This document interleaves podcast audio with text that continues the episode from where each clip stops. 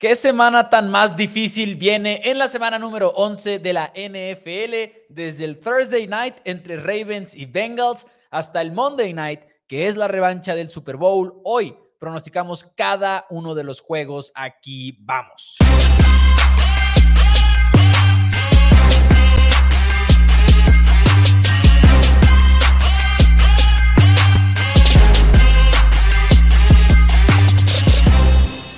Hola a todos, bienvenidos a Four Downs NFL en español. Mi nombre es Mauricio Rodríguez y como todos los días me acompaña mi hermano y coanfitrión Daniel Rodríguez para hablar de la NFL, semana número 11, día de pronósticos, juegazos los que se vienen esta semana. Juegazos los que se vienen esta semana, más otra semana de, buenos partidos. Por fin tres prime times que los tres tienen su interés al final de cuentas. Ninguno va a ser aburrido como nos han acostumbrado esta temporada. Y luego tenemos la revancha del Super Bowl, Mouse. Yep. Tenemos a dos equipos a la alza en Broncos y Vikings jugando entre ellos en Sunday Night Football. Hay muchas, muchas cosas de qué hablar. Sí, y la verdad es que es de esos programas en los que dices, ¿cómo no tenemos una hora para cada uno de los partidos? Muy emocionado por ver algunos cuantos de esos encuentros. Y de hecho, pues ¿para qué perdemos tiempo, en mi opinión? Vámonos directo a los juegos de la semana, pero primero empezando con un pequeño paréntesis. Thursday Night Football es el primero de la semana, pero lo vamos a dejar hasta el final, porque cuando hay un juego de ese calibre, eh, nos gusta también, a pesar de que es juego de la semana, dejarlo al final, porque es como, como un kickoff show, ¿no? Así de que Exacto, sí, ahí no. nos vemos y vamos a ver todos juntos el juego prácticamente. Así que habiendo dicho eso, quédense hasta el final para ver el, el previo de Ravens en contra de Bengals. Por lo pronto, nos quedamos en la misma división norte de la americana, Cleveland, sin Deshaun Watson, y hablamos más de esto el día de ayer por si quieren ver ese programa, reciben a los Steelers de Pittsburgh, que entre más me siento a pensarlo, entre más me siento a analizarlo, no entiendo qué son los Steelers, no sé por qué están ganando, no sé si estamos ya en una situación en la que digo, tengo que irme con Pittsburgh porque me han seguido demostrando y demostrando y demostrando que no puedo pronosticar bien sus partidos.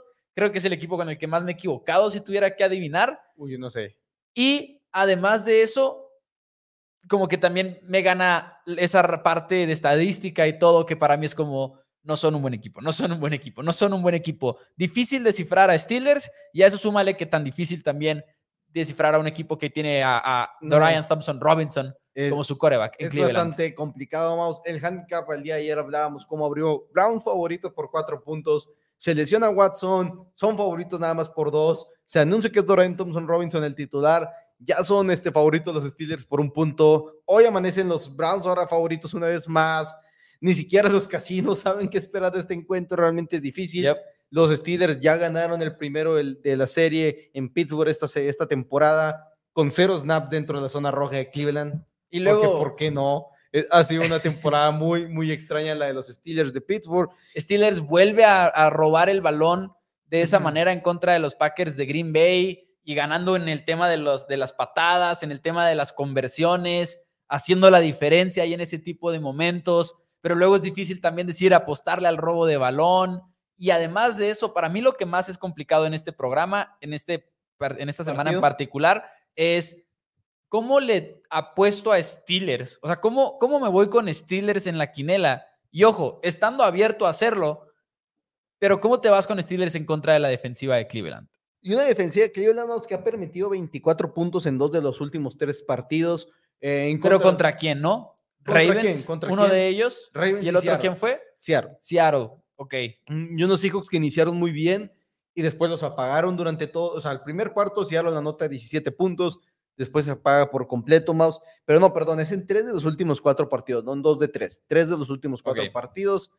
Y ahorita estás como que pensando, ok, sí, igual y se está cayendo, entre comillas, la defensiva y ni siquiera es decir que sean malas, simplemente no pueden ser tan dominantes como abrieron la temporada, porque es difícil que esa, ese tipo de defensivas existan. Por eso son era un inicio histórico para la Sí. defensiva de los Cleveland Browns. Eh, frenaron bastante bien a Steelers en ese primer partido, pero es el, me parece que es un pick six de TJ Watt y fue un fumble forzado por TJ Watt, recuperado por Alex Highsmith, regresado a touchdown. Si no me equivoco, son dos jugadas que cambian el rumbo del primer encuentro. es difícil entenderlo al mismo tiempo. No solamente es Doran Thompson Robinson, el coreback en Cleveland, es una ofensiva que ya no cuenta con sus dos tackles titulares, es una ofensiva que no cuenta con Nick Chubb, entonces también son muchas dudas las que les pones. Y vas contra Mike Tomlin. Y vas contra Mike Tomlin. Este. no sé qué hacer en este partido. No. Lo, lo, tengo apuntado mi pronóstico, pero no sé si lo quiero cambiar de último momento. es que no, en serio. ¿Qué dicen en los comentarios? Por cierto, dice José Tamayo que Browns gana y gana en grande, además 24-6. Dice Octavio que es muy impredecible. Son demasiadas piezas. O sea, son los. Del over-under, 32 y medio se esperan. Ahora, yo creo que Steelers me ha ido bien prediciendo su, su récord. Al menos me he ido con ellos las últimas dos semanas. Ok. Y las dos son victorias. Este, ¿Contra quién fue hace dos semanas? Ah, eh, fue, ah. Steelers, fue Steelers contra. Titans. ¿No fue Titans? Sí, creo que fue Titans. Titans en Thursday Night Football, ¿no? Si no me equivoco. No, sí, ¿a poco usted apenas nada más hace dos semanas? Es que fue de Will Davis, si no me equivoco. Pues sí, es cierto. Dice Tono que él cree que ganan los Steelers. Mike Mendoza dice que creo que ganan los Browns. Me voy a comprometer una vez más, una vez más.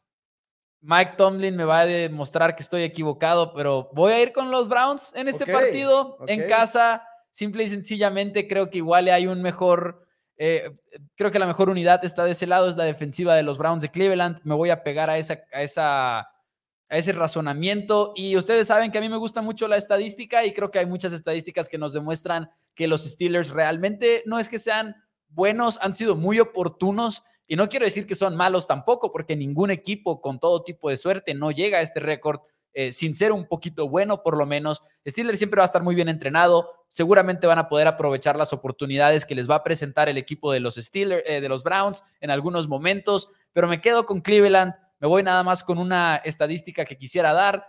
No hay ningún equipo en la NFL que tenga menos viajes a la zona roja que los Steelers. Y sí, marchan con récord de 6-3. Los siguientes cuatro equipos en esta misma estadística tienen un récord combinado de 10 ganados y 27 perdidos. En otras palabras, de plano creo que la ofensiva de Steelers ha sido tremendamente mala, pero se aprovecha de esos robos de balón que bien podrían llegar en este juego, pero prefiero apostarle a la defensiva de Cleveland. Yo me voy a quedar con los Steelers, más. no puedo confiar en Dorian Thompson Robinson. Primero tengo que verlo jugar de una manera decente porque sí tuvo ese juego el Salón de la Fama donde como que, wow, Dorian Thompson Robinson. Eh, suele suceder cuando estás jugando contra empleados del McDonald's, de Wendy's, de la ciudad de Canton, Ohio, ¿verdad? Sí. nomás los uniforman los equipos para que jueguen un poquito. Entonces sí se me hace difícil confiar en este equipo de Cleveland ahorita. Creo que las bajas son demasiadas. Si tuvieras a tus dos tackles y la línea ofensiva fuera estable, si Jerome Ford pudiera confiarles ciegamente que va a poder correr el balón sin ningún problema, Ahorita creo que le vas a poner cajas muy pesadas a la ofensiva de Cleveland hasta que no te demuestren que Dorian Thompson Robinson te puede atacar por vía aérea. Entonces me tengo que quedar con Pittsburgh en, el encuentro, Mouse. Tengo postado Cleveland desde el día lunes en menos cuatro. Lo jugué, estaba. Además, con la línea horrible. sí, estaba en la noche, dije, deja tú, aparte, pues de esos que los aposté, dije, ya después dije, ¿por, ¿por, qué lo estoy jugando? Si sí. no tiene sentido el menos cuatro, si sube a menos cinco, no estoy perdiendo ninguna línea clave, igual ya hasta era como que buscar a ver si se acercaba al menos tres, tenía más posibilidades de eso, pero bueno, ya tengo los Browns menos cuatro, era cuando pensaba que Deshaun Watson iba a jugar. Irónicamente, con PJ Walker igual me sentiría más cómodo, a pesar de que los números indican que ha sido una absoluta y rotunda basura. es que no sabes qué esperar con Thompson Robinson. Durant Thompson Robinson no confío en él. Que debería de ser mejor que lo que vimos de él ya, pero también es difícil saber qué tan mejor. También es difícil ser mejor que tres entregas de balón. No, no, no, Entonces me quedo con los Steelers, creo que es el equipo que tiene cómo sacar este juego y, bueno. Me da risa que como que nos estamos encontrando, pero cada quien con 0% de convicción en su respectiva selección en este, en este eh, partido. Dice por acá Octavio que él va con los cafés, dice José que él va con Browns, que con pura defensiva ganan. Eh, saludos al buen Magnito. Dice, ojalá si tuvieran a Fitzpatrick moderno en Joshua Dobbs, de Luis, eh, Luis Gomar, porque Joshua Dobbs era de Cleveland en algún punto de este año, así que... Lo mandó Arizona, Arizona lo mandó Minnesota. Y también decían por acá que si es nueva esta cámara, que se ve excelente. Muchas gracias a nuestro, a mi tocayo de nombre y apellido. Misma cámara de siempre, eh, ahí le ajustamos cosas a la iluminación y también afortunadamente gracias, qué bueno que llegue ese comentario porque estamos muy contentos con cómo se ve ahora el programa. Eh, la verdad, la iluminación lo es todo. Si ustedes quieren hacer un programa algún día créanme, no necesitan una mejor cámara, necesitan mejor iluminación probablemente. Sí. Pero vamos a avanzar al siguiente partido. Bueno, invitado, ¿quién es y Ah. con quién va el día de hoy? El invitado es Edgar Sánchez, también se queda con los Steelers de Pittsburgh, así que amigos, el invitado está junto conmigo, Mos, tú te, tú te encuentras contra mí para este primer partido y recordarles a los que quieran ser invitados, nos quedan poquitos espacios, Maus, en las quinielas de Four Down, me parece que nos quedan dos espacios nada más. que ya no le falta mucho a la patrona para no- tener su. Ya no le falta mucho a la patrona, está, está calentando, está entrenando, está, Lleva toda la temporada haciendo quinelas, Así haciendo está, quinelas. quiniela está lista para Algunas muy buenas una y otras no muy buenas. Ahí la vamos a dejar. Una, A- Así una- nomás. una casi perfecta, excepto los equipos de la casa esta semana. Esa fue genial. Semana negra en la cual Sí. perdieron. Fue la de Arizona, ¿no? Eh, O la de San Francisco. eso ya no está en mi memoria. Eso, tam- eso menos está en mi memoria. Eh, pero bueno, saludos también al buen Santos Castro que nos está viendo desde Honduras. Muchísimas gracias y saludos. La verdad es que siempre nos gusta cuando también llegan esos comentarios internacionales. Vámonos al siguiente partido, duelo divisional también en el oeste de la Nacional. Los Rams de Los Ángeles recibiendo al equipo de los Seattle Seahawks. ¿Esa es la línea del partido? Esa es la línea del partido, Mau. Seahawks es favorito por un punto en contra de Rams. Seahawks es favorito por un punto en contra de Rams. Actualmente todavía es favorito por un punto. Oh, wow. Es favorito por un punto. No había checado esa línea, nunca me hubiera imaginado que era menos uno, incluso estando de visita. Y es que, Y Rams ha tenido altos y bajos. Y Seattle también, al final de cuentas, sí, Gino Smith viene de un partido positivo, pues en contra de los Washington Commanders, que no han tenido una buena defensiva todo el año, desde que te deshaces de, de Sweat y Chase Young, vas a tener una peor defensiva, al menos que te enfrentes a los New England Patriots, que es ya fue una situación. Antes de ese juego, Gino Smith tenía ocho entregas de balón en los cuatro partidos anteriores, con dos entregas mínimo por partido, entonces ha sido una, una mala temporada Gino Smith, es lo que ha sido Sí. es lo que es al final de cuentas. Y los Rams, ok, vienen de un partido horripilante en contra de los Packers en la semana número 9, porque en la semana número 10 tuvieron semana de descanso, lo cual también es muy clave. Es Sean McVay, semana de descanso en partido vital para la temporada, enfrentándote a Seahawks, entonces sabemos que van a venir muy bien preparados. Y para que este siempre, encuentro. siempre que han tenido a Matthew Stafford lo han hecho muy bien, la verdad, los Rams esta temporada. O sea, Y Stafford se ha visto muy 100%, bien. Y entrenó al 100% Sí. con la lesión del pulgar. De que juega, juega. de que juega, juega y creo que va a jugar muy bien. Creo que cuando, cuando Sí. Stafford tenía las posibilidades de jugar en la semana número 9 y no puede por último momento realmente pues no le dieron el visto bueno, pero que sea hasta la semana número 11, 14 días después vas a jugar. Creo que Matthew Stafford va a jugar sin muchas este, complicaciones. Obviamente está Pucanacua todavía ahí, está Cooper Cup, es un equipo muy completo el de los Rams de Los Ángeles. Y la duda es si puedes competirle al tú por tú a, a la ofensiva de los Rams y a los Seahawks. Y creo que la clave es simple y sencillamente no entregar el balón. Creo que si Sí. estás entregando el balón de la manera en lo que lo estás haciendo, va a ser complicado que, que logres pelear tanto, aunque también el lado de las trincheras son dos ofensivas, dos líneas ofensivas que no son muy buenas realmente, ni la de Seahawks ni la de los Rams. Es un partido interesante sin lugar a dudas. Interesante porque por un lado digo, no confío en la defensiva de Seattle, digo, ya lo dijiste, Sam Howell se vio encendido en contra de ellos, muchos corebacks se han visto encendidos en contra de Seattle en específico, y como que no confío en la secundaria, pero es muy fácil para mí de inmediato voltear la moneda y decir, ¿por qué confío en la secundaria de Rams? Menos, o sea, no, y, y realmente, no menos, no sé si menos, porque se dan un tiro, Se pero las dos son de las peores unidades en la NFL. Eh. Kobe Durant en contra, por ejemplo, de DK Metcalf, en contra de Tyler Lockett, que se rotan mucho por ahí, de Jackson Smith en Jigba, que ha tenido sus también altibajos, que se entiende, no es un novato al final de Sí. cuentas, pero Smith en Jigba ha tenido buenos momentos. Eh, creo que son, es, es- creo que obviamente podemos hablar de Pucanacua y, y, Y Cooper Cup. y Cooper Cup en contra de la secundaria de, de Seattle,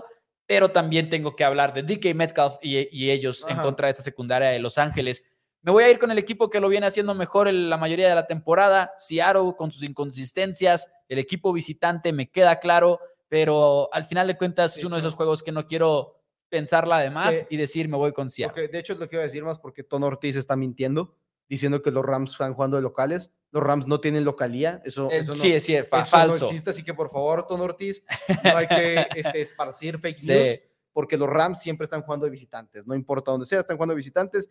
Yo me quedo con los Rams de Los Ángeles, nos vamos a volver a encontrar. Lo que pasó en la semana Eh, 1, ¿te vas? eh, me voy con lo que pasó en la semana número uno. Creo que los Rams ahorita, con Stafford de regreso y Cooper Cup de regreso, creo que son el mejor equipo de los dos. Creo que estábamos viendo unos Rams explotar un poquito más antes de verse con esa lesión de Matthew Stafford frenando ya tres semanas este, seguidas, básicamente, el cual la ofensiva como que no se había visto bien. Sí, tuvo un partido con Stafford que fue un, partido negativo para los Rams, pero creo que esta situación Seattle se les acomoda.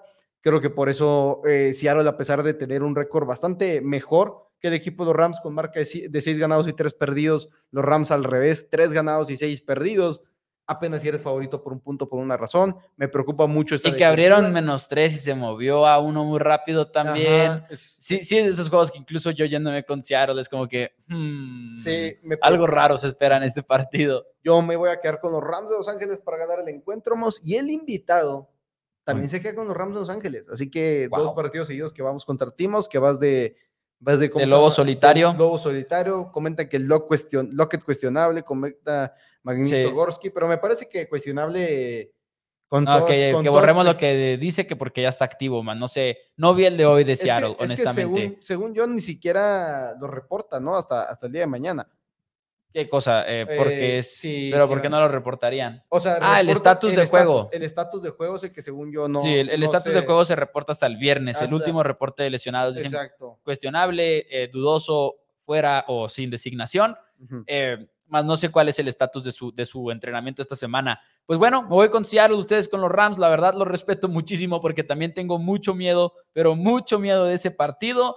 Y vámonos, otro duelo divisional, y creo que es en parte de lo especial de esta semana. Hay muchos duelos divisionales y son los Jets de Zach Wilson, que pronto podrían ser los Jets de Aaron Rodgers otra vez por ahí de mediados de diciembre. Quizás. en contra del equipo que está en el ojo del huracán, que despidieron a su coordinador ofensivo Ken Dorsey, que ponen en, los controles a Joe Brady, que hemos platicado, es el hombre que salvó la carrera de Joe Burrow cuando estaba en colegial en LSU. Y este es el equipo de los Bills estando en modo desesperación, en modo de que la gente está escuchando lo que dijo el hermano de Stephon Diggs, Trevon Diggs, que ya se quiere salir de ahí, que no ha salido Stephon Diggs a defender a Josh Allen, que parece estar este caos enorme en Búfalo y tienen una oportunidad de silenciar todo ese ruido con la mejor medicina que existe en la NFL, que es ir y ganar un partido. Y si es divisional, todavía mejor.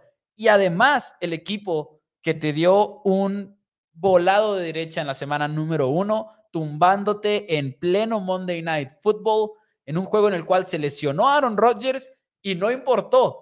Y decíamos, problemas de la primera semana, llegaron dormidos los Bills, nueve semanas o diez semanas después, decimos, ¿sabes qué? Sigue siendo un problema. Es la misma ofensiva que era en la semana número uno. Podemos ver por fin un remedio o no en contra de Jets. Para mí hay una sola respuesta a esto, Maus. ¿Cuál es? Zach Wilson.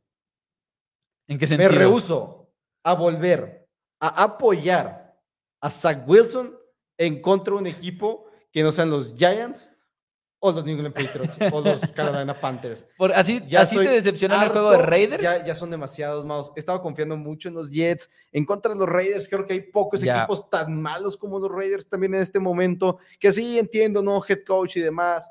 También han tenido los dos juegos más sencillos los Raiders con, para su nuevo head coach. Es, ha sido muy bonito eso de que, ok, te tocan también los Jets. Entonces no puedo confiar, sí. No es que confíe mucho en Josh Allen. No creo que va a ser así como que el cambio mayúsculo el haber cambiado coordinador ofensivo, porque al final de cuentas, en todas y cada una de las estadísticas de eficiencia, totales y demás, te cantan a gritos que los Bills deberían de ser un mucho mejor equipo de lo que están siendo. Sí. sencillamente, entonces, sí, igual íbamos a ver que exploten y no va a ser nomás porque cambiaste de coordinador ofensivo, va a ser porque era lo que debería de pasar.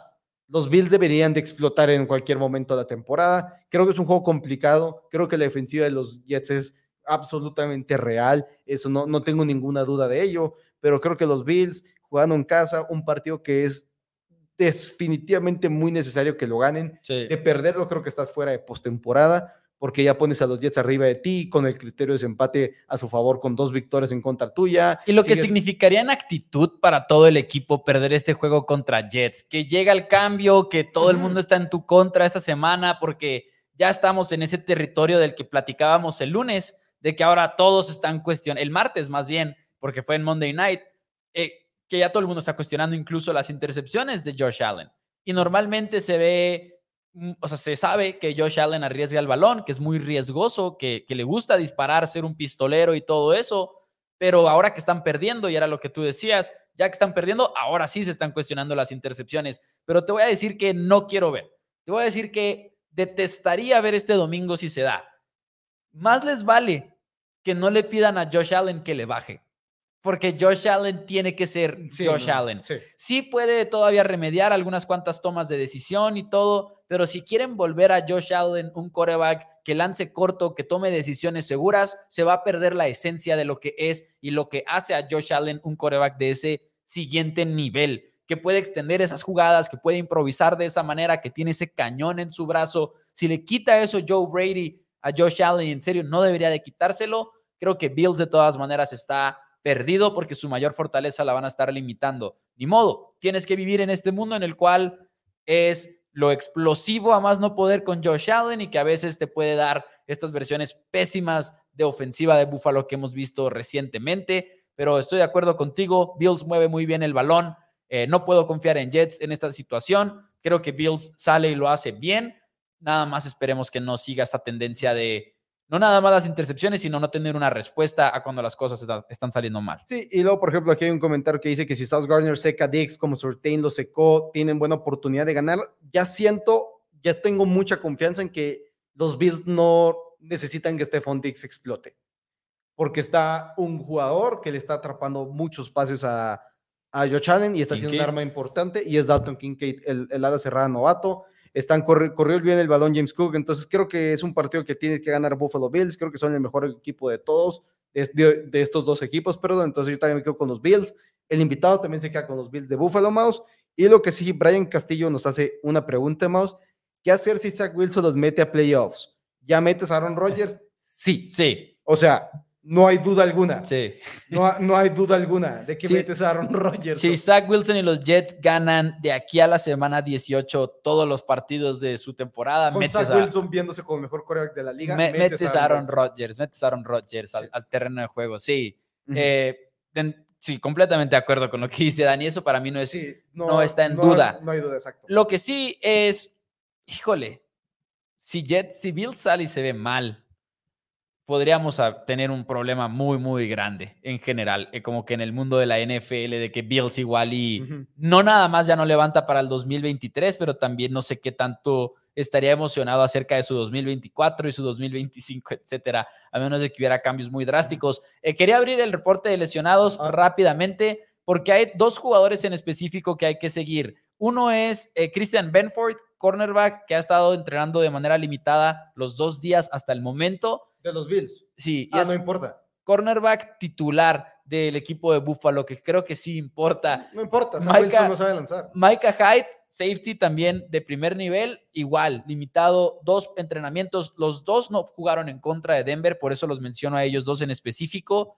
Es una defensiva ya muy golpeada. Si pierden a esas dos piezas en la secundaria, yo sé, yo sé que Zach Wilson, lo entiendo, pero también tienes a Garrett Wilson en esa ofensiva, entonces que para mí es uno de los mejores receptores en la NFL. Ha estado todo el año. Eh, creo, que, creo que Benford y Hyde son parte clave de este reporte de lesionados y si fuera de broma es muy importante saber si el día de mañana van a jugar o no. O, más bien, bueno, tener una idea, porque no vamos a saber probablemente. Sí, ahora no, no me sentiría inclinado a cambiar mi pronóstico si los, ninguno de los dos juegan. Ni yo. Lo que sí es que si Micah Hyde se pierde otro partido más y Damar Hamlin vuelve a estar activo, ya se acabó la pelea del Comeback Player of the Year. Oye, hablando de Mikai Beckton, eh, limitado, Will McDonald, limitado, Garrett Wilson, precisamente, limitado, y luego otros jugadores que sí están entrenando, pero que de todas maneras, Jets, Jets tiene un reporte de lesionados largo. Está muy padre la historia de Aaron Rodgers intentando volver en diciembre, Mouse. Este día domingo puede empezar a morir porque juegas contra los Bills, el siguiente es en contra de los Dolphins y Aaron Rodgers solo va a volver si la postemporada está abierta. Entonces creo que tienes que tener, si le está tirando mediados de diciembre, seguramente están buscándole ahí al partido que es en Miami el 17 de diciembre, pero si de repente pierdes esos dos y lo pierdes contra Houston en la semana número 10. Ya no tiene caso. ¿Para qué? ¿Para qué? ¿Para Exacto. qué? Perdón, la semana número 10, el 10 de diciembre. Entonces se les vienen juegos complicados al equipo de los New York Jets durante estos próximos cinco, que son Bills, Miami, Texans, Miami otra vez, con los Falcons ahí por el medio pero sí necesitamos verlos ganar si queremos que Aaron Rodgers vuelva. Acabo de voltear a ver el guion y luego veo los siguientes dos partidos y estoy emocionado por llegar a los últimos dos. O sea, el que sigue está muy bueno también, pero luego hablar del Monday Night, que es revancha del Super Bowl y luego más adelante Bengals en contra de Ravens. Quédense con nosotros porque apenas viene lo bueno de este programa. Pero antes sí quiero decirles, denle like al video si les, si les está gustando el contenido de la NFL, si están disfrutándolo píquenle ese pulgar hacia arriba porque nos ayuda a poner este show enfrente de más y más aficionados de la NFL y es la, la manera más sencilla, más rápida, más grande en la que nos pueden ayudar. Saludos, por cierto, en los comentarios que dice por acá José, yo Aaron Rodgers lo pongo hasta en los Cowboys. Dice Luis Gomar, una parte de mí se muere porque gané Jets por ver si Rodgers se recuperó. Yo de plano estoy en ese mismo barco. yo quiero ver a Aaron Rodgers volver. Yo, hijo, me encantaría. Y, no quisiera verlo volver si la postemporada ya está perdida para los Jets. Sí. Diría más como que no, no, no, no, no, no hay que arriesgar a un Rogers. Vamos a aguantarlos a la siguiente temporada. Ya, ni modo, qué triste sería, pero. Dice Luis que ya Josh Allen está quitando el puesto a Garapolo de apostar la intercepción. Ya se está haciendo una garantía todas las semanas apostarle a esa intercepción. Dice por acá Tono, dice, ahora sí nos dieron buenos juegos de primetime. Y, es cierto. de eso, vamos, hablando de eso, los Minnesota Vikings con Joshua Dobbs. Es que son cinco victorias de manera consecutiva. Enfrentan a los Denver Broncos, quienes tienen tres victorias de manera consecutiva, incluyendo contra los Chiefs, incluyendo contra los Buffalo Bills. ¿Y en qué momento este Sunday Night Football pasó de ser uno que decíamos, estabas hace tres semanas viendo que los Jets se enfrentaban a otro equipo basura en un Sunday Night Football o un Monday Night Football y decías, no, espérate, que tenemos a los Vikings en contra de los Broncos en la, en la semana número 11, de que, ay, ojalá lo quiten. Hace uno de los partidos más intrigantes de la semana. Los Broncos más favoritos para ganar el encuentro. Los Vikings podrían tener a Justin Jefferson, al JJ de regreso. Qué juegazo. Qué juegazo porque son dos equipos que van a la alza Broncos está demostrando que no es el equipo que estábamos viendo al inicio de la temporada, que otra vez se veía Russell perdido. A pesar de que tenía buenos números, muchas cosas salían mal, muchos sacks, por ejemplo, muchos momentos que igual y no eran puntuales para Denver. Y luego ahora ya empiezan a verse mucho mejor, la defensiva también mejorando bastante. Y luego está el tema de Joshua Dobbs, que por un lado son nada más dos juegos y entiendo que es muy difícil terminar de creérsela a Joshua Dobbs en ese sentido, pero al mismo tiempo podemos tomar un segundo para reconocer que Joshua Dobbs nunca había estado en una situación como esta, ni cerca en Arizona, era una pesadilla la situación en la que estaba, tanto así que también llegó muy tarde a Arizona en primer lugar, ¿no? En Titanes el año pasado es lo mismo, era un equipo muy, ahora sí que le faltaban muchísimas piezas, antes en su carrera ni se diga todavía peores situaciones quizás con los, eh, Steelers, por ejemplo, en su momento. Con los Titans es donde jugó. Sí, sí, sí. Pero en, Steelers tuvo también como uno o dos juegos que inició, ¿no? Por lesiones, si no mal recuerdo. Nunca tuvo juegos que inició. No, ni siquiera sé si haya jugado, ¿eh? Creo que llegó a jugar en Steelers, pero igual y lo recuerdo mal. En fin, Joshua Dobbs es un coreback que es la primera vez que lo estamos viendo en una buena situación. Y quisiera hablar de Kevin O'Connell un momento, porque Kevin O'Connell para mí, si sigue Vikings así y termina ganando, no la división, porque no va a alcanzar a ganar la división, eh, obviamente Vikings, o al menos creo que es la expectativa de todos por Detroit, pero si llega a estar en los playoffs... es que está solo un juego. Ahora digamos, que nos dijo Liu, me sorprendí mucho de lo cerca que están. Digamos que gana la división, vámonos a ponernos locos, o sea, digamos que ganan la división. Kevin O'Connell es el coach del año probablemente, por lo que está haciendo con Joshua Dobbs. Y realmente me he convertido en creyente en lo que es Joshua Dobbs en este momento para los Vikings de Minnesota y eso me emociona bastante para este partido en Sunday Night, donde todos vamos a estar viendo el partido. Todos vamos a estar viendo el partido, va a ser un partido muy interesante. Este, al final de cuentas, creo que son dos equipos a los cuales les teníamos expectativas distintas al inicio de la temporada. Creo que al menos personalmente creo que estaba un poquito más arriba en los Minnesota Vikings en el segundo año de, ¿cómo se llama?, de Kevin O'Connell junto con esta ofensiva Kirk Cousins, Justin Jefferson en las temporadas que había estado teniendo para iniciar su carrera, T.J. Hawkinson ahora sí toda una temporada con el equipo de los Vikings que está haciendo una absoluta bestia rotunda, increíble lo que está haciendo T.J. Hawkinson este año, metiéndose a la conversación del mejor ala cerrada de la NFL, literalmente. Jordan Addison está siendo un buen receptor como un jugador novato Y creo que al final de cuentas es donde reside mi, mi, mi- mi pronóstico. Creo que la, la unidad a la cual ahorita le confío más es al cuerpo de playmakers que tiene el equipo de los Minnesota Vikings. Con todo y el bulto de Joshua Dobbs, Dani, que odias con todo tu Odio. ser y maldices cada día al Odio. despertar. Odio por completo a Joshua Dobbs. Solo- no lo odio, pero lo- ni siquiera va a ser su culpa. Pero si gana el Comeback Player of the Year, lo voy a odiar. Sí, lo voy a odiar. Y no va a ser su culpa. No va a ser su culpa, pero lo voy a odiar porque. ¿Aparece como uno de los candidatos o por qué sí, lo Como el mencionas? cuarto o el quinto favorito en las apuestas. Una absoluta tontería. Le ayuda mucho a Damar Hamlin haber jugado en Monday Night Sí, Football. el- pero no le ayuda tanto ser el doceavo hombre que estuvo en el campo. Sí, cuando el castigo en el, en el gol de Ya campo. no te quedas eso, creo que nadie le va a importar. Sí, nadie se va a acordar probablemente tres- cuando tres, cuatro- voten. No, y si juega esta semana también, eh, se complica. Sí. Es un juego muy bueno, Maus. Creo que me sorprende mucho que los Broncos sean los favoritos de locales. Sí, Dani. no, es que te ganaste. Es mi que- pronóstico son los Vikings. No, no, yo sé, pero es que hubo, hubo una, una tormenta de circunstancias que te hizo como el hater de Joshua Dobbs patentado. Porque que- antes de lo- sí, a- sí, después del trade, fue así como que todo ese segmento de hate a ese trade y luego se ha convertido en el superhéroe para todos esta temporada. sí, pero se va a caer. Ok, Se va a ok. caer Joshua Dobbs. Yo no creo. Lamentablemente- Lamentablemente se va a caer. Me voy a quedar con los Vikings para ganar este partido. Creo que es un partido muy, muy cerrado también al final de cuentas. Creo que los, el equipo que gane este encuentro se la vamos a comprar generalmente como más. Va a ser así como que, ok, el equipo que sacó un encuentro en el cual era muy clave. Los Broncos con este partido, si no me equivoco, se ponen en 500. Eh, sí, sí. Sí, se ponen en 500 con marca de 5 y 5. Los Vikings se complican mucho la existencia de perderlo para ganar la división Sí. porque ya tendría cinco derrotas, cuando seguramente para este momento los Lions solamente van a tener las dos derrotas, o tres derrotas son las que tienen Lions. No tienen dos, ¿verdad? Sí, tienen solamente dos derrotas, entonces ya te vas a complicar mucho la, la situación. Así que me quedo con los Vikings vamos, para ganar el partido por sus armas ofensivas. Tengo miedo de este pronóstico, sin lugar a dudas, tengo mucho Es miedo. difícil, es un juego difícil. un par- de los partidos más complicados de la semana, de esos que los vamos a ver con un creador de apuestas seguramente nada más. Yo también me voy con los Minnesota Vikings. ¿Con quién va el invitado en este El partido? invitado Maus también se queda con los Vikings. Estoy Ok. sorprendido de que ninguno se haya quedado con los Denver Broncos. Todo el mundo está enamorado de la historia de Joshua Dobbs. Tú Um, no, pero la no, mayoría de los, de los aficionados de la NFL. No, se está haciendo muy padre la historia. Creo que tampoco Sí. hay que volarla de proporción. Eh, pues es que es muy genial No, llegar a- así de la a lo- nada. a la gente que está hablando de él para un Comeback Player of the Year.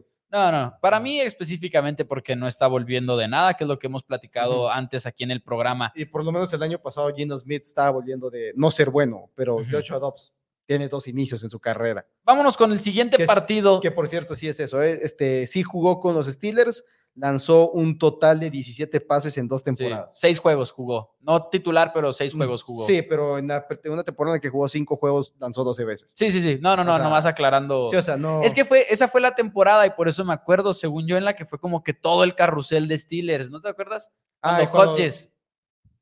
¿No, ¿No es ese mismo año que lanzó 2020? Devin Hodges también? Creo, creo que sí, igual En fin, 2000 lo- 2018. ¿A poco hace tanto? Igual y sí. Sí, no, sí, pues es Sí. antes de la pandemia y todo. Bueno, vámonos con el último juego de antes de los juegos del resto de la semana número 11 y luego cerramos con Ravens en contra de Bengals que va a ser ahorita en unos cuantos momentos. Revancha de Super Bowl, Monday Night Football, Jason Kelsey, Travis Kelsey, Chiefs, Eagles, los papás de Kelsey, los papás de Taylor y los de Taylor Swift se van a conocer en este partido en el estadio, así que va a ¿Es, ser es- ¿es cierto eso? Sí, es completamente cierto y es genial y es la mejor historia en el mundo de la farándula NFLera que hemos vivido en nuestros tiempos, así que es bastante genial seguirla de cerca. Para los que no sepan, Taylor Swift es fan de Águilas, entonces va a ser como que qué va a traer puesto. sí, sí, es todo, es todo un drama, pero vamos a hablar del partido. ¿Qué les parece? Sí, antes de que nos cancelen. Qué juegazo, fuera de broma, porque estás hablando de dos ofensivas que lo están haciendo bien esta temporada. Bien en términos de la eficiencia que están manejando. Los Chiefs igual y no se ven bonitos como antes, pero lo están haciendo bien, están moviendo la bola. Creo que Águilas quiere jugar a comerse el reloj lo más posible, como siempre lo ha querido hacer con ese juego terrestre, no desgastar, porque no es nada más por consumirse el reloj y ganar el tiempo de posesión y todo, es como que nuestro estilo de juego es desgastarte físicamente, corriendo, corriendo, No hasta que ya ganar. no puedas más. Y, Phil- y, y Kansas City lo conocíamos antes como este equipo que va rápido, que va lanzando, que va lanzando, pero ¿sabes qué ha hecho Chiefs toda esta temporada? Alentar juegos, igual que, los, que las Águilas de Filadelfia. Es una ofensiva muy eficiente porque Mahomes está lanzando estos pases cortos relativamente, están moviendo la bola, pero ya no son esa ofensiva explosiva. Y en estos partidos es de esos momentos en los que dices, puede ganarle Águilas al mismo rival que no le pudo ganar en el Super Bowl cuando Andy Reid también viene de la semana de descanso, pero lo mismo para Filadelfia. Son dos equipos que la verdad son grandes y creo que podría ser la primera de dos veces que se vuelvan a enfrentar este año a la hora de la hora, ¿no? O sea, literalmente podríamos ver un Super Bowl repetido que sabemos que es difícil que suceda, rara vez pasa en la NFL que se repitan Super Bowls. Ahora en la MLB estábamos pensando, parece que se va a repetir la Serie Mundial y ninguno de los dos equipos que llegaron el año pasado llegaron este año. Entonces, sí, esas situaciones suceden. ¿Qué ofensiva crees que es mejor? La de los este, Eagles a pesar de los números, a pesar de todo, por lo que tienen del juego terrestre. Sí, creo que, creo que el EPA al final. Es que eso es con lo que batallo. Es, es, es, muy padre y todo, y me gusta mucho utilizarlo. Pero hay veces que sabes que, o sea, no es que los Eagles sean mala ofensiva en eficiencia. Y eso es la ofensiva en la cual tiene la ventaja que cada primera oportunidad y 10 yardas por avanzar. Es una primera oportunidad y 8 yardas por avanzar. Y 8 y media, quizás, si quieres ser agresivo. 8 y media, 9 yardas por avanzar porque si estás a una yarda, te van a hacer el touch push y no lo vas a frenar. Simple y sencillamente no lo vas a frenar. Una que otra vez vas a tener la suerte de lograrlo frenar. Creo que tienes al mejor receptor en AJ Brown. Obviamente el mejor coreback está del otro lado. Obviamente el mejor play caller está del otro lado. La línea ofensiva es mejor la de Filadelfia. Y al mismo tiempo, creo que el, donde más le duele a, a Eagles esta semana y toda esta temporada ha sido la secundaria. Y no sé si Mahomes está, no sé si es ofensiva aérea, está perfectamente hecha este año como para poder aprovecharse no lo está, no lo está. de esa debilidad. No tienen los receptores. Igual ibas a tener jugadas donde el receptor va a estar 100% desmarcado, Mahomes va a poner un perfecto pase y hay caray, como lleva haciendo todo el año, hay un drop. Y hay otro sí. drop, y hay otro drop. Y los, y los Chiefs tienen 23 puntos anotados ofensivamente en los últimos dos juegos. Y esa parte es a mí la que me interesa mucho de este partido, el duelo de cocheo que va a haber entre Chiefs y Águilas, porque mencionabas el tema de que igual y no tienen las armas para aprovecharse de esa defensiva de Filadelfia, que igual y en secundaria pueden ser bastante atacados y pueden ser vencidos por el ataque aéreo de, un rival de calidad. Creo que Chiefs sigue siendo ese rival de calidad, a pesar de que no sean lo mismo que otros años, a pesar de que tengan las preguntas en la posición de receptor. Creo que Chiefs puede lanzarles muy bien el balón a Filadelfia y no puedo evitar pensar en esos juegos, en ese juego del Super Bowl, que Jalen Hurts se vio genial, por cierto. Entonces, duelo de corebacks en ese Super Bowl, que creo que no hablamos tanto de esa actuación. Eh, aquí en Ford Down sí lo hicimos, pues, pero como que a la gente se le olvida que jugó muy bien Jalen Hurts en ese Super Bowl. Se, ganó su contrato en ese partido. Pero lo que sí vimos fue a Kansas City ganar el juego de ajedrez. Recordemos los tres touchdowns de Chiefs que fueron la misma ruta, el mismo concepto de ir hacia adentro en el movimiento y luego al momento de sacar la jugada salías y botabas para afuera. Y las tres veces que utilizaron ese concepto, y tenemos un video en Four Downs al respecto por si lo quieren ver, eh, funcionó. Águilas no tenía ni qué hacer y ahora vienes de la semana de descanso. Eh, Andy Reid, después del bye, como siempre ha sido una leyenda, es difícil para mí como que no tenerle fe a la ofensiva de los Chiefs de Kansas City. Y además, una de mis leyes es juego grande, me voy con el mejor coreback y con el mejor head coach. Para mí, es Andy Reid, Patrick Mahomes y los Chiefs ganando este partido, pero con poca convicción también en el sentido en el cual creo que una de las mejores fortalezas de la defensiva de, Kansas City es lo explosivos que son, lo atléticos que son, pero en ese juego van a tener que ser más rudos, más fuertes y sucios y todo eso, ¿no? Y, esperemos que lo consigan. Bueno, yo lo espero porque yo me quedo Águilas. Yo me quedo con el mejor equipo de la NFL, que en este momento para mí son los oh. Philadelphia Eagles. Okay. Creo que son el mejor equipo en la liga Creo que tienes a, ahorita en cómo está jugando al segundo mejor coreback de la NFL en Jalen Hurts. Creo que es Joe Burrow, pero ha sido un poquito más volátil. Si no, Jalen Hurts lo pongo como el número 3 este año por cómo se está viendo. Creo que es el equipo que domina las dos trincheras. Es muy difícil para mí apoyar en contra de un equipo que te pueda dominar de esta manera la línea de ataque, que te empuja, te destroza, te hace lo que quiere. Sí creo que el hecho de que, ok, los Chiefs este año están extendiendo partidos, de todos modos, se acomoda mucho el extender partidos para el equipo de los Philadelphia Eagles. Creo que los Chiefs sí tienen una buena defensiva, pero al mismo tiempo la hemos visto igual y de repente, como está bien, pero igual y las lesiones les pueden salir costosas. Creo que Jay Brown es uno de los mejores receptores en la NFL hoy por hoy. Puedes tener ahí la conversación de ser el mejor receptor de la NFL. Creo que puedes hacer argumentos a favor de eso. Sí. Entonces me inclino a los Eagles. Me preocupa Dallas Goddard. Me preocupa la ausencia de Goddard. Creo que ha sido una pieza clave en esta ofensiva. Es una baja en el juego terrestre también, Dallas Es una baja en el juego terrestre. Me sorprende mucho que no fue colocado en reserva de lesionados. Este, Es que- igual y no se va a perder las cuatro semanas. no creo, que, creo que igual y se las pierde, pero es de esas cosas que igual y Filadelfia está pensando, son puros killers los que me tocan en las siguientes semanas y si lo puedo tener para uno de esos Suficiente. cuatro juegos, me doy por bien servido y puedo gastar un puesto de mi roster de 53 Sí, jugadores. que no es, no es 100% necesario. Vamos Eh, a ver los Es- comentarios. Es, un gran juego. El invitado vamos a quedar con los Chiefs de Kansas City, así que ahora me voy solo en este partido. No le pongo muchísimo peso a- al Super Bowl, a lo que vimos en el Super Bowl, a lo que se vive este año. Hmm. La- el cambio de coordinadores ofensivo y defensivo en Filadelfia creo que son claves para, ese, para esta situación. Pero no se te hace Los Chiefs- similar. Creo que creo que son Sí, similares los, los dos sí. esquemas. Hay más cambios en la defensiva. Sí, similar, pero al mismo tiempo estamos hablando de unos Chiefs que son un animal muy distinto a lo que vimos el año pasado. Sí. Entonces también creo, creo que son muchas circunstancias que, que están ahí. Ahora también está la baja en Covidín, o sea, los, los Eagles llegan Ya golpeados. en reserva. Ya en reserva lesionados, linebacker, que a los Eagles no les puedes correr el balón muy bien, pero puedes atacar a los linebackers. Y eso sí es preocupante con alguien como Travis Kelsey.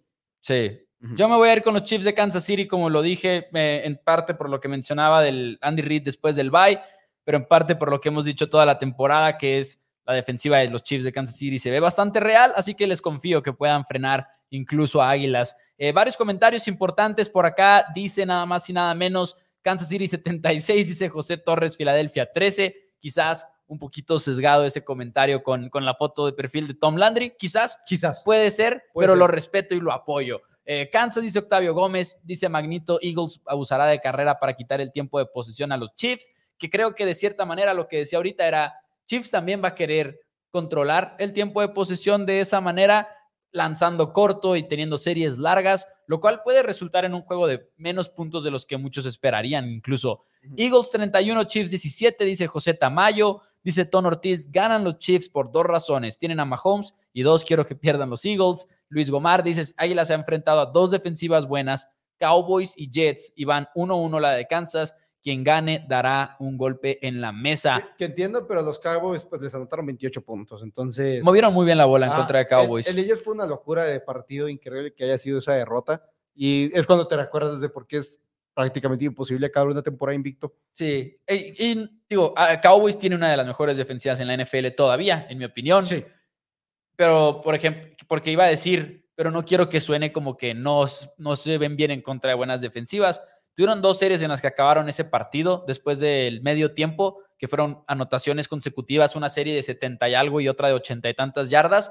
Y luego sí cierran el juego con tres despejes en el momento en el cual era conseguir los primeros y dieces para acabar el partido pero no lo veo como algo negativo para Filadelfia, pensando en el nivel de la defensiva de los Cowboys, si es Sí. que eso tiene Y de, y sentido. de todos modos, hasta llega un momento donde, ok, igual y fallaste en esas últimas series ofensivas, pero si anotaste 28 puntos ofensivamente, no, no puedes, no puedes Sí. exigir mucho más.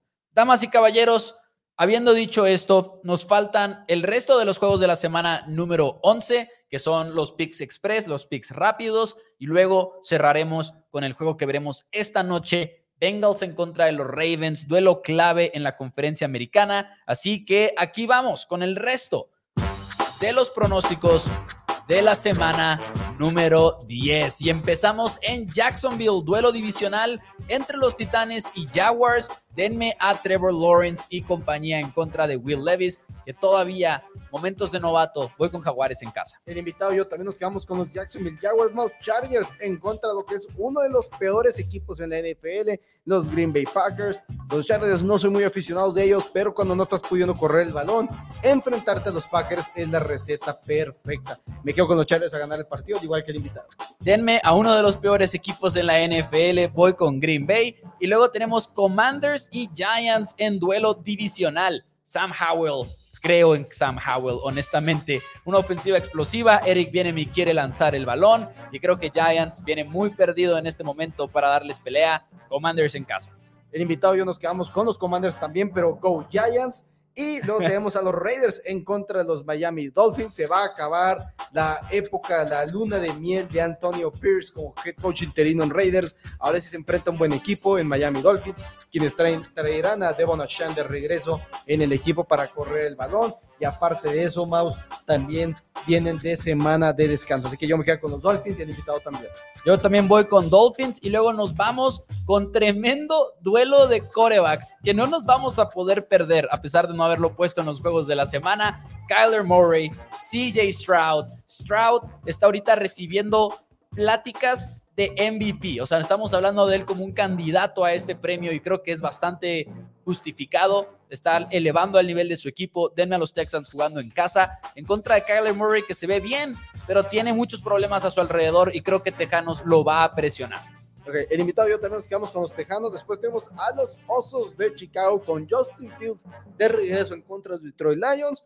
Denme Detroit por mucho, por mucho el mejor equipo de este encuentro. Me quedo con los Lions para ganar como locales. Yo también voy con los Lions y luego Cowboys visitando a un equipo de Carolina que no tiene nada que perder. Y con eso me refiero a que hay rumores de que podrían despedir a Frank Reich. Frank Reich acaba de recuperar el play calling de su equipo como una medida desesperada probablemente. Creo que en contra de Cowboys no va a poder demostrar nada ese staff de cocheo. Habrá mucha cobertura hombre a hombre, habrá mucha presión a Bryce Young y ese partido podría ser una pesadilla para los Panthers. Denme a los Cowboys ganando en grande de visita. El invitado yo también nos quedamos con los Cowboys, pero Go Panthers. Y por último, los San Francisco 49ers en contra de los Tampa Bay Bucks un partido muy difícil para Tampa Bay a pesar de venir de una buena victoria de 26, pero San Francisco está de regreso, así que yo me quedo con San Francisco para ganar el encuentro y el invitado también. Denme a los Niners de igual manera. Esa es la semana número 11 de la NFL, ya nomás nos queda el juego de hoy, Thursday Night, y ya lo saben, como siempre, tenemos que arrancar con la apuesta, la apuesta para este partido y luego hablaremos nosotros acerca de ella, pero vamos a escuchar primero a Tito, que tiene la jugada. ¿Tiene dos jugadas para este duelo? dos jugadas, ¿no? Vamos a escucharlo. Amigos y amigas de Four Downs, venimos de ganar nuestra prop en el partido de los Denver Broncos y los Buffalo Bills y ahora les traigo dos, dos proposiciones para este gran Thursday Night entre los Cincinnati Bengals y los Baltimore Ravens. Duelo divisional, duelo divisional que la verdad se ve muy prometedor, sobre todo del lado de Bengals. Tenemos un Joe Burrow que está mejorando muchísimo, esta ofensiva está empezando a despertar. Y a unos Baltimore Ravens que, bueno, pues sabemos quiénes son los Baltimore Ravens y han estado haciendo las cosas muy bien. Pero vamos a revisar un poquito al lado de Cincinnati, quienes defendiendo han estado jugando bastante mal, bastante mala defensiva que se ha estado presentando este año, sobre todo por el lado terrestre donde están permitiendo más de 136 yardas por partido. Y cuidado con los Baltimore Ravens, con Lamar Jackson, con Gus Edwards, grandes corredores. Sabemos que Lamar Jackson es el mejor coreback corredor de la liga, por lo que nos vamos a ir con dos proposiciones con estos dos jugadores. Número uno, me encanta el touchdown de Lamar Jackson con un momio de 2.40 prácticamente en todos los books. Y nos vamos a ir con el over de 45 yardas por tierra del corredor Gus Edwards, donde en la verdad es que si te pones a las estadísticas, ahí andan, ahí andan entre Gus Edwards y Lamar Jackson en números, tanto en touchdowns, yardas por tierra, etcétera. Me encantan estas dos jugadas, creo que el ataque de Baltimore va a ser definitivamente por tierra para mantener a Joe Burrow fuera del campo el mayor tiempo posible. Entonces, ¿por qué no? Lamar Jackson y Gus Edwards contra esta defensiva de Cincinnati que simplemente no está pudiendo detener el juego terrestre. Amigos y amigas, muy buena suerte. Ahí está Tito con el pronóstico. Vaya juego, vaya juego. Ravens en contra de los Bengals. Difícil escoger con quién te vas. Eh, ambos vienen de perder, lo cual no lo esperaba cuando nos estábamos preparando hace una semana, porque desde hace una semana teníamos este juego en nuestro radar. Y luego va Bengals en contra de Texans y pierde. Va Ravens en contra de Cleveland y pierden. Sin embargo, los dos mejores equipos probablemente de la división especialmente después de la elección de Sean Watson, pues sin problema alguno podemos decir eso. Yo creo que son los dos mejores equipos de la división, dos equipos que ya han golpeados. Tiki se pierde un partido más, eh, también se lo va a perder Sam Howard, Ronnie Stanley también. Si no me equivoco, Marlon Humphrey ya fue, ya fue nombrado como inactivo. En este momento no estoy 100% seguro.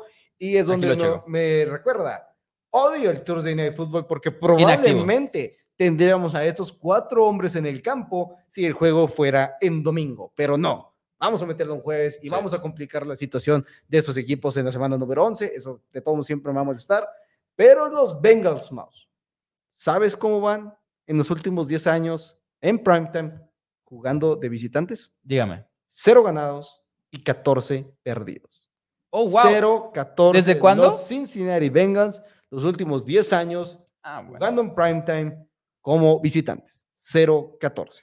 Como que me interesaría mucho saber en los últimos dos, tres años cómo es ese número. O sea, qué Sí, tantas veces han estado en esa Sí, situación. me, me interesaría saber cómo va. Por- yo- porque yo no me importan eso. los últimos No. 10 años. ¿Estás diciendo que cuando Andy Dalton, el Red Rifle, jugaba, no te importaba? No, No para importa. nada. No- me importaba cuando ¿No llegó a Dallas. ¿No tiene efecto, Mouse, eso en la situación ahorita? No, No, no, como jugó Nada. Andy Dalton así ocho años, ¿no? No, nada, en lo más mínimo. Cuando perdió contra Peyton Porque ya fuera de broma, ya fuera de broma, no sé qué tanto ha jugado Joe Burrow de visitante en primetime en los últimos tres años. ¿Me Sí, explico? sí, no, Quizás no es mucho. Lo que sí sé y lo que sí me preocupa y lo que sí importa es. A Joe Burrow le urge también un buen partido en contra de Baltimore, porque no lo hemos no visto. los ha tenido. Y, y cuando hablamos de ese tipo de rivalidades, como por ejemplo la de Shanahan McVay, que por lo general Shanahan ha dominado a Sean McVay, ese tipo de cosas para mí sí son muy relevantes. Y juego tras juego, año tras año, Joe Burrow ha batallado en contra de Baltimore. Y probablemente es porque sí le tienen el numerito bien agarrado al final de cuentas. Sí, puede Y- pasar. y, y son muy agresivos los Ravens, eso sí lo sabemos también. Eh, se me trabó aquí la pantalla, pero espero que todo bien. No sé si puedas checar tú en tu, en tu Eh, me- pantalla. me, me parece A que ver si estamos bien. seguimos, ok, sí, nada más quería revisar. Espero que no se trabe la computadora porque ahorita me pasó más temprano. Les pido una disculpa si eso llega a suceder. Pero Bengals suele verse muy bien en contra de Lamar Jackson en ese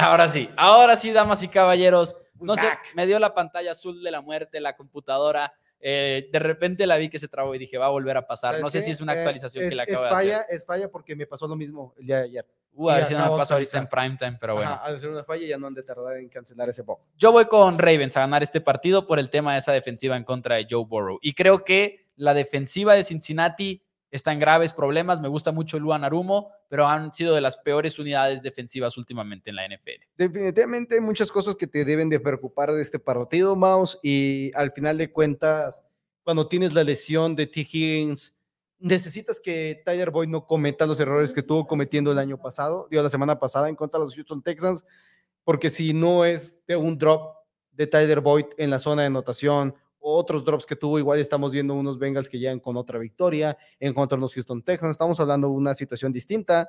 Creo que entre los dos, el equipo más desesperado por una victoria son los Cincinnati Bengals. Me preocupa la línea ofensiva de los Ravens cuando no tiene a Ronnie Stanley Jr. Creo que es una, línea ofensiva que cambia mucho. Voy a quedar con Cincinnati para ganar el partido. Eh, no lo sé. Siento, me voy a quedar con Joe Burrow y compañía. Ok, ok, Creo- bastante justo, bastante justo. Sí, es, es difícil. Creo que la, la lesión de Marlon Humphrey es clave para que Joe Burrow pueda tener un buen partido también. Sí. Ya es de repente, ok, sí, no tengo a T. Higgins, pero ok, Jamar Chase, ¿quién lo va a defender de parte de los Baltimore Ravens? Igual y ya no tienes a ese mejor cornerback para que se le ponga el tú por tú. Entonces yo me quedo con los Vengas para ganar el partido junto con el invitado. Me fascina que este partido es en unos momentos, o sea, ya en menos Es que nada. Una hora y 20 y 15 minutos. 15 porque minutos. Es que lo iniciaron más temprano ya, gracias. Sí, Gracias, sí, sí. NFL, Qué bueno, Sí, ya al- alcanzamos a verlo de esa manera. Qué, qué bueno que se acoplaron y le bajaron 5 minutos. Bueno, nos encontramos en este último partido. La verdad es que creo que va a ser una gran prueba para ambos. Si Bengals pierde este juego, probablemente ya se despide por completo del norte de la americana. Es necesario para ellos ganar esta división. Para, 100%. para ganar esta división necesitan Este, ganarle a Ravens. De hecho, si lo pierdes, te puedes empezar a despedir de la postemporada también. Creo que existe esa. eh, esa Bueno, pero todavía estás en la pelea, estás definitivamente. en la pelea, pero sí ya. es Sobre como todo que- siendo Bengals. Sobre todo siendo Bengals, pero sí ya es como que, ok, cada vez te estás complicando más la existencia. Sí, estás eso sí. más. Bueno, eh, hay una disculpa en los comentarios, ya no alcancé a ver ni siquiera qué pasó. Ahí les pedimos una disculpa por la falla técnica. No hay nada que pueda controlar ahí. Creo que tengo que actualizarle algo de los drivers o algo a la computadora. Nos pregunta Eric Ortega, que- Enrique Ortega, perdón, que si vamos con el over o el under, recordándoles a todos nuestros amigos aquí de Four Downs que ahorita estos pronósticos son 100% nomás de quién va a ganar el partido, pero si quieren los pronósticos premium mouse de apuestas deportivas, incluso ahorita los tenemos en promoción de Buen Fin. Por última semana se estará vendiendo el resto de la temporada de NFL por mil pesos, un, solo pago, les cubre las últimas ocho semanas de la temporada regular de la NFL, incluyendo un pick para el partido, este gran partido del Thursday Night Football Mouse que tenemos para ustedes. Eh, son nuestros pronósticos de Mao, míos y de nuestro hermano Tito Rodríguez. Venimos de una gran semana donde ganamos seis picks, perdimos dos, empatamos uno que fueron los Lions menos tres puntos, mil pesos. Son ocho picks por semana de la NFL mínimo y un pick en todos y cada uno de los partidos de la, de la postemporada. Entonces, mínimo, mínimo, más de 75 picks para lo que resta de esta temporada por solamente mil pesos más. Y de todos modos, si quieren mandar WhatsApp ahí, también los podemos agregar a la lista de picks gratis, mouse. 100% de todos los deportes les llegarán ahí a su, a su WhatsApp directamente, a su conversa, ahí la conversión con nosotros en mi pick pronósticos. Les agradecemos mucho a los que nos quieran apoyar por ese medio también. Muchas gracias a todos por sintonizar el día de hoy. Denle like al programa y nosotros nos vemos el día de mañana. Quizás existe la posibilidad de que no haya programa el viernes, pero ahí les avisamos en las redes sociales. Muchas gracias. Gracias.